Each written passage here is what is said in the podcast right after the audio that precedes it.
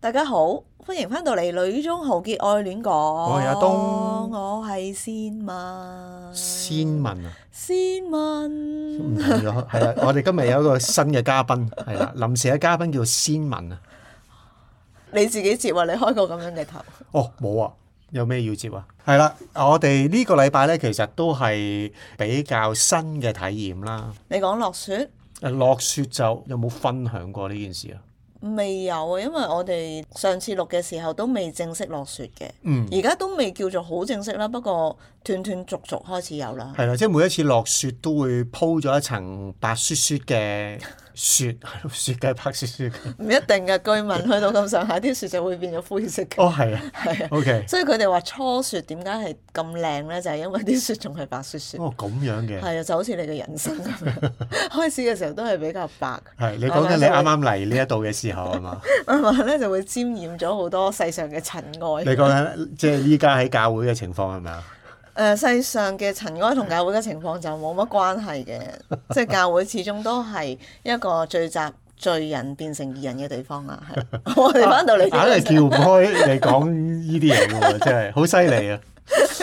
為求自保不擇手段，係咯。講雪可以講少少啊，我覺得見到落雪嘅時候，你有冇好興奮啊？其實冇嘅，我都係咁啦，咁樣嘅咋。即係我對於我對於 一切所有嘅事，係啦，一切嘅事咧都係好淡然咯。依家唯一係覺得你辛苦，我就會激動咯。你見到啲乜嘢會開心咧？誒、真係我開心，你開唔開心？誒，你開心我開心咯。OK 係我見到落雪啊！其實我見到落雪咧，我都係會諗起柬埔寨啲小朋友，嗯，因為嗰陣時都真係應承過話俾佢哋睇下啊！如果見到落雪咧，會影張相俾佢哋。但係我又覺得而家嘅雪都可以俾佢哋望下嘅，但係未去到嗰一種就係我哋以前睇故事書入邊嘅雪景嗰一個境界啦。嗯，嗯，而家落雪點解唔係唔係一個一球一球咁樣落 嘅？一球一球係你一路聚積到變成一球一球嘅大風雪㗎啦，暴風雪㗎啦。暴風雪你你散晒佢咪？你唔會見到，即係一個圓形啊我意思係。落嚟一定唔會一球球嘅揼死 你我哋我哋呢啲咧，即係初嚟報道咧，就係、不斷咧出現呢啲即係想像裏邊嗰啲畫面咧，就係就會係咁樣啦。嚟到其實又好似唔係好敢問 啊，都會諗起陳慧嫻嗰首歌嘅。因為我又見雪飄過啊嘛。尋日同一個姊妹傾偈咧，跟住佢就話：其實你哋都賺咗㗎啦，因為今年咧好遲先落雪。佢用賺咗嚟形容。係咯，點解會用賺咗去形容？如果係你，你點會啊形容？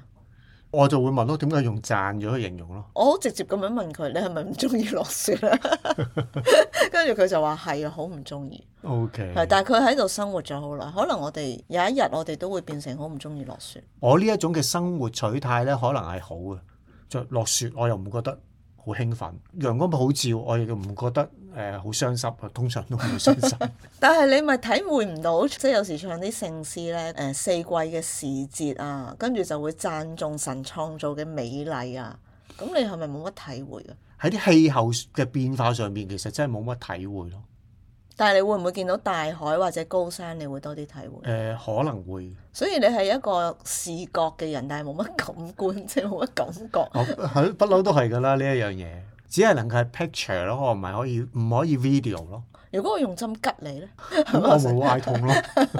你想講咩？我唔知，我覺得你好似冇乜感覺，人生所有嘢都係好似入定咁樣。我哋之前咧講開即係個天氣嘅時候，我哋都講埋我哋有好多御寒嘅衣物，弟兄姊妹都好錫我哋嘅，因為我嘅羽絨真係可以多到有送俾人。係啦，依家可以送俾人啦。開車嘅時候，我哋都要戴手套啊，類似呢啲，其實我哋都好足夠啦。會有人同我哋講話需要添置啲嘢嘅喎。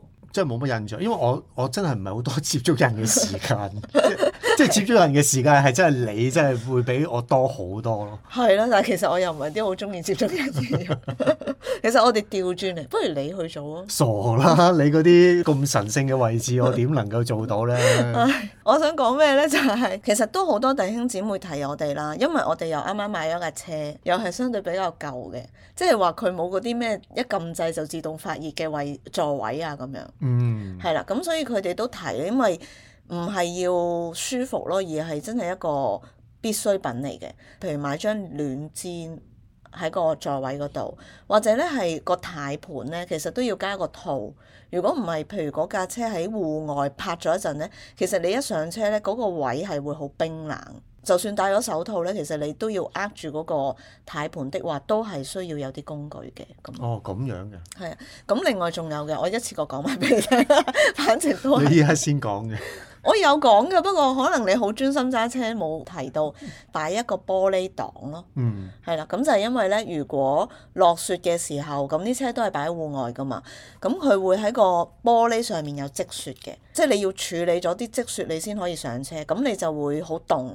咁如果你擺一個擋喺上面咧，就係、你一掹啲雪咧就可以跌落嚟啦，咁你就可以開車啦。呢啲嘅温馨提示其實都好 好，咁好明顯真係有需要喎。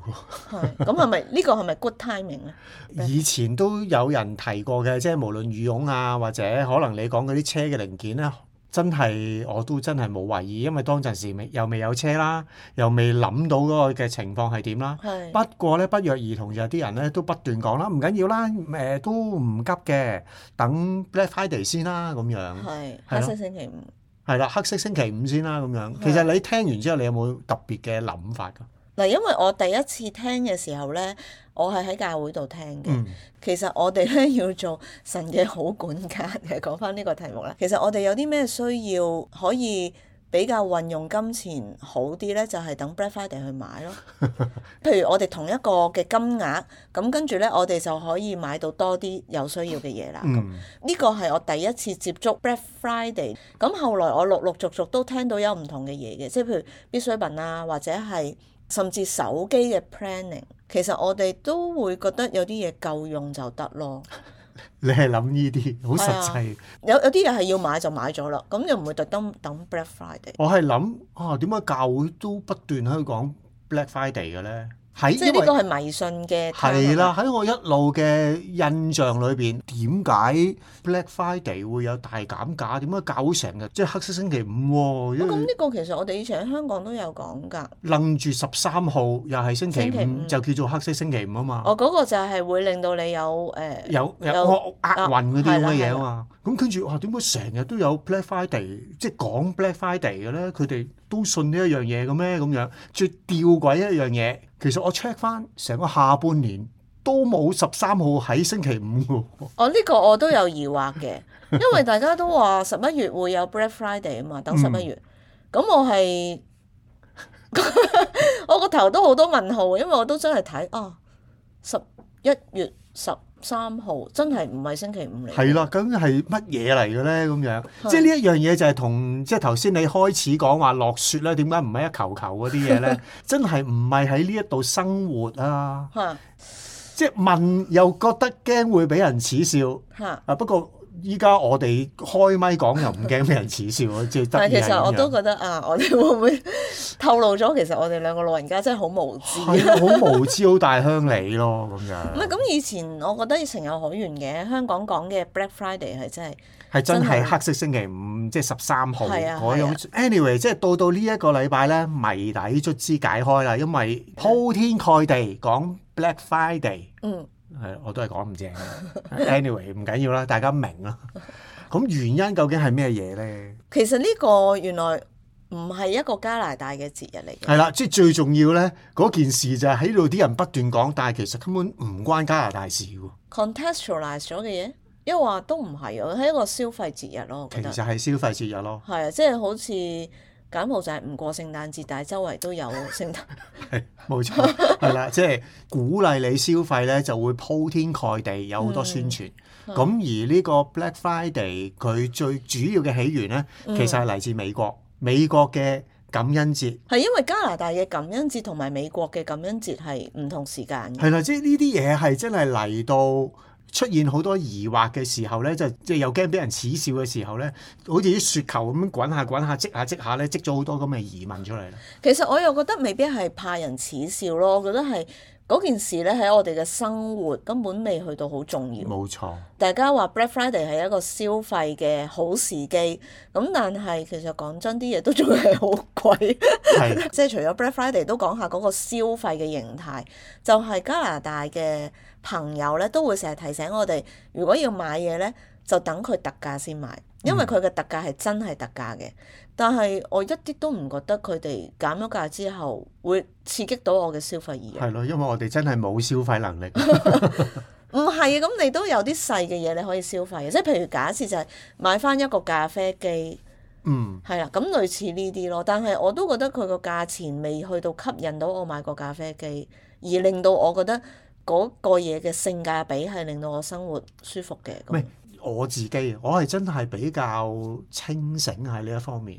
消我費買咩啊？消費你講係啊，即係我係唔會有太多 impulse buying 嘅嘢。咁再加上就係、喂其實啲咖啡機啊，或者啲氣炸鍋嗯。個價錢都係吸引嘅。咁只不過譬如你話咖啡機，你買完之後，你又要再諗要買靚嘅咖啡豆沖出嚟要點樣，有啲後邊嘅配套咧，嗯嗰啲消費咧，你係要繼續諗噶嘛。係啊你唔係哦，我淨係買咗部咖啡機平，我買翻嚟擺啊嘛。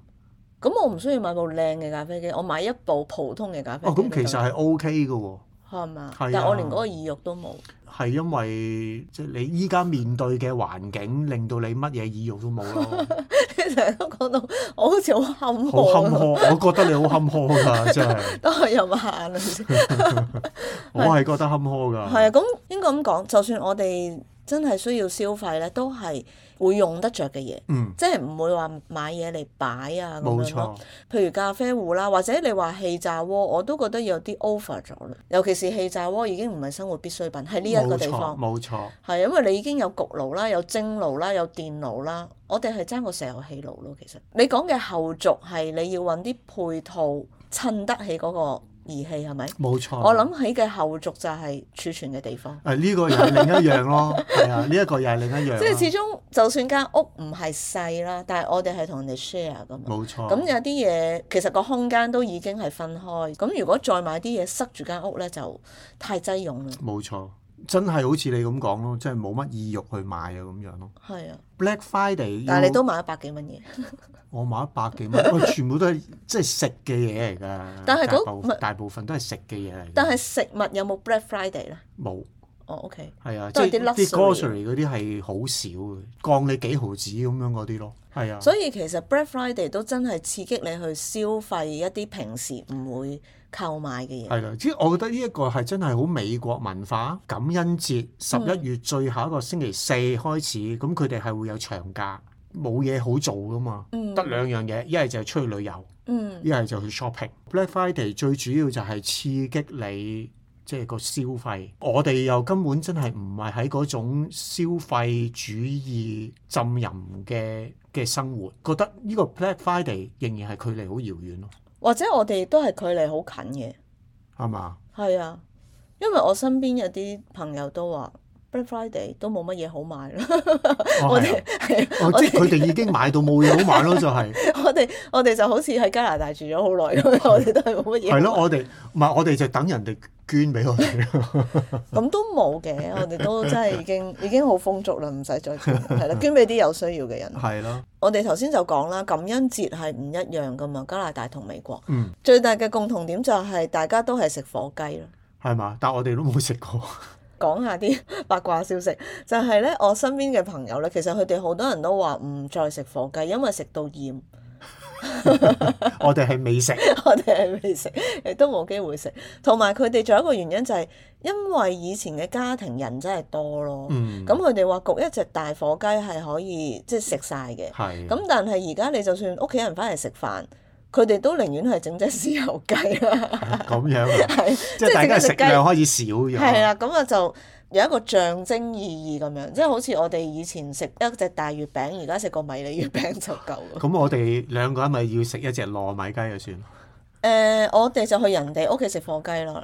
我哋有一個感恩節嘅聚會，本來係十月嘅，但係因為各樣嘅原因，一路褪褪褪褪到十二月哦先去係啊慶祝，係、跟住嗰個朋友就話，嗰隻火雞會等到我哋十二月， 哦，咁樣啊，係可能喺屋企養住先有。有咁嘅事。係啊 OK 係啊多多謝阿 Stephen 喺度開咪。咁跟住我哋講下點解叫 Black Friday 好啊？ 既然 black Black 啊 black Friday，哦呢一樣嘢真係要我講咧就比較更加全神，傳神啦點。解呢？其實因為呢一樣嘢係講緊刺激消費噶嘛，會計記帳嘅裏邊咧啊哦，同會計有關嘅。係啦，係同會計有關嘅。即係你係唔想有 deficit，嗯係啦，deficit 咧你就會用紅色 mark 低佢噶嘛，即係 account 你有 surplus 有呢、個有錢賺咧，就係、會用黑色或者用藍色。嗯，咁所以嗰個 Black Friday 咧係有一個寓意，就係話希望咧係有錢賺。哦，唔係幾好意頭喎、即係如果用我哋一路諗開十三不長嗰個 Black Friday 就真係唔好意頭嘅。唔係我嘅唔好意頭嘅意思係 嗰間公司係 black 咗啫，但係我個銀包係 red 咗， 咁對於我哋嚟講，就唔係係咯咁意係咯，做員工嘅咧嚇都會覺得嗰日真係 Black Friday 嚟㗎，因為因真係為好做到嘔啊！係，我記得咧細個嘅時候會睇新聞報告咧，Black Friday 啲人係會一早排隊，跟住就衝入去個百貨公司嗰度搶嘢。哦，係啊，你會有睇過呢啲？我真係冇睇過，所以我新真聞報係告我真係唔知 Black Friday 係一件咩事嚟㗎。我真係好大鄉里，最極其量可能就以為聖誕前夕大減價嘅啫。都有人話就係、其實 Black Friday 趁住平咧就買定啲聖誕禮物咯。不過其實去到聖誕節都係會再平嗰啲嘢，消費嘅社會咧啊，都唔係使你相信啦，呢一樣嘢我做咗資料搜集都係咁講㗎。係啊，通常 Black Friday 咧嚇係全年嘅第二高嘅 turnover 嘅，即係好多公司。嚇第一高嘅 turnover 咧，仍然都係聖誕前夕嗰個禮拜。個顧客心理就係始終個消費嘅氣氛都重要冇錯咯，啦，即係因為你再唔減價，你就賣唔出㗎。 即係新年嗰啲年花。冇錯啦，你再唔減價，你就賣唔出㗎啦。所以喺最後嗰個禮拜，你一定要 呢減，個就係男人同女人嘅分別啦。 係嘛？你係走去睇死人。我嘅意思就係消費嘅氛圍嗯啊，即係當你見到大家啲燈飾啊，好歡樂嘅氣氛， O K，即係見到經經過人哋啲屋嘅佈置係啦，啊。啊人哋佈置得好靚喎，我都想佈置係啊嗰種我都有係嘛問你啊，我都有問你啊。如果我喺床頭搭掛一隻大啲嘅聖誕 物，會唔會有份大啲嘅聖誕禮物？咁我覺得其實呢啲就係顧客嘅心理咯。你嗰個咧就係俾錢嗰個人嘅心理。係好明顯，好明顯就係我係做開俾錢嗰個人嘅心 理咯。你咪賣唔出咯，係咪？你咪抌爛晒啲貨佢咯，咁啊，即係嗰種嗰種心 態，啊好惡毒。好惡毒啊！即係我，唉，真係唔好意思啊！即係開咪去俾人知道我係咁係啊我惡毒都。係中意啲童話故事多 啲。唔同地方同一個時間有節日都慶祝緊唔同嘅嘢啦。呢、個禮拜我哋就 Black Friday 啦，柬埔寨嗰邊其實都喜氣洋洋咁樣做緊呢個送水節咯。係，佢成日都喜氣洋洋噶咯，係咯，佢連佢連亡人節都喜氣洋洋嘅，係咪？你冇辦法噶喎，係咪？係啊不過喜氣洋洋就點樣都係要使錢咯。有冇啲係唔需要使錢嘅喜氣洋洋？唔係，其實柬埔寨都得嘅，佢哋可以好簡單圍張台跳下舞咁都喜氣洋洋。係，即係我哋又冇屈佢哋。所以我咪話佢係幾時都可以喜氣洋洋咯。係，其實會有啲消費疲勞㗎。即係我冇錢，我都覺得會消費疲勞啦，係咯。對於啲有錢嘅人嚟講，應該佢哋會更加疲勞嘅。會唔會係咁樣？我哋即係藉此有機會就係、你既然都疲勞，但係你都係要使噶嘛啲錢，其實係去使喺一啲有意義嘅地方，嗯，支持美門新光。係啦，支持美門新光，因為都係一個學期嘅終結啦。我哋呢個禮拜就係放假嘅，係係啦因為送水節啦，係啦，因為送水節。啊咁啊放假，咁同埋因為嚟緊十二月就係一個新嘅學年嘅開始， 十二月係新學年，啊又係即係講嚟講去又係講呢一樣嘢嘅，係啊唔知幾時㗎，佢中意咯，嗯你開心就得 啦。係咯，你開心咪 OK 咯咁 我樣，哋啲小朋友都開心嘅，係啦係啦，早啲升班咁， 或者早啲留班。 美門新光係一個有意義嘅地方啦。另外一個我覺得都可以俾大家知嘅就係、其實加拿大嘅食物銀行都喺度告急。係啦，非常高級，都收到消息啦，係因為係教會喺佢哋嘅社會係一個慈善團體，嗯咁、其實食物銀行都有同我哋講話已經差唔多空啦。感恩節、聖誕節呢，其實呢個都係高峰期，即原係因話係乜嘢？原因點解空你又話又話點解係高峰期？點解係咯會空啊，或者告急啊咁樣？加拿大食物嗰個漲價其實 Covid 開始咗之後呢，都係不斷漲緊嘅，嗯貧窮嘅人口亦都一路增加緊。嗯，包括我哋，我哋真咁係啊係我唔哋算啊真係三餐温飽嘅，係啊，我哋三餐温飽又可以租到一間屋，真係唔少係露宿街頭嘅。明白。哇，喺呢段時間露宿街頭都真係我哋其實初初嚟嘅時候，因為未轉未回暖嘅車嗰度咧，落到 downtown 都見到有啲露宿者咧係瞓喺條街中心噶嘛，你記唔記得？啊嗯就係因為咧嗰啲係暖氣嘅出口，係啦，即係有啲暖氣嘅出口，佢就瞓喺嗰啲位度。係啦，即係感覺暖啲咯。但係都會喺寒即係嚴冬嘅時候，會喺個街中心就就咁樣就走咗嘅，嗯，都值得去關注呢樣嘢咯冇。錯，趁住呢一個嘅節期，我哋都去紀念真係有需要嘅人。係同埋從唔同嘅渠道都真係會不斷報導，好多地方嘅食物銀行咧嗯都告急啊！咁同埋有好多人可能濫用咗。嗯但係 anyway，咁感恩節開始又鼓勵我哋去消費嘅 Black Friday，其中一樣真係幾有意義嘅就係、係消費唔到嘅，我哋有冇顧念佢哋咧？咁係樣如果你認識一啲真係直接可以直接俾到一啲弱勢群體嘅話，其實你都可以將食物捐去嗰啲地方，嗯因為食物銀行佢都有規範嘅，特別喺個短缺嘅情況之下，可能係幾個禮拜或者一個月先可以俾你領一次食物。咁如果大家可以認識呢啲群體，你都可以直接就將饋贈去到交俾佢哋。係啦，咁我哋真係好多嘢咧都好大鄉里啦，咁希望我哋都仍然好好去感受我哋喺呢一度嘅第一個嘅感恩節加呢個 Black Friday，嗯同埋誒嚟緊落嚟嘅冬天啦。我哋下個禮拜又做讀書會啦，好嘛？好的，咁下個禮拜再見，好，拜拜，拜拜。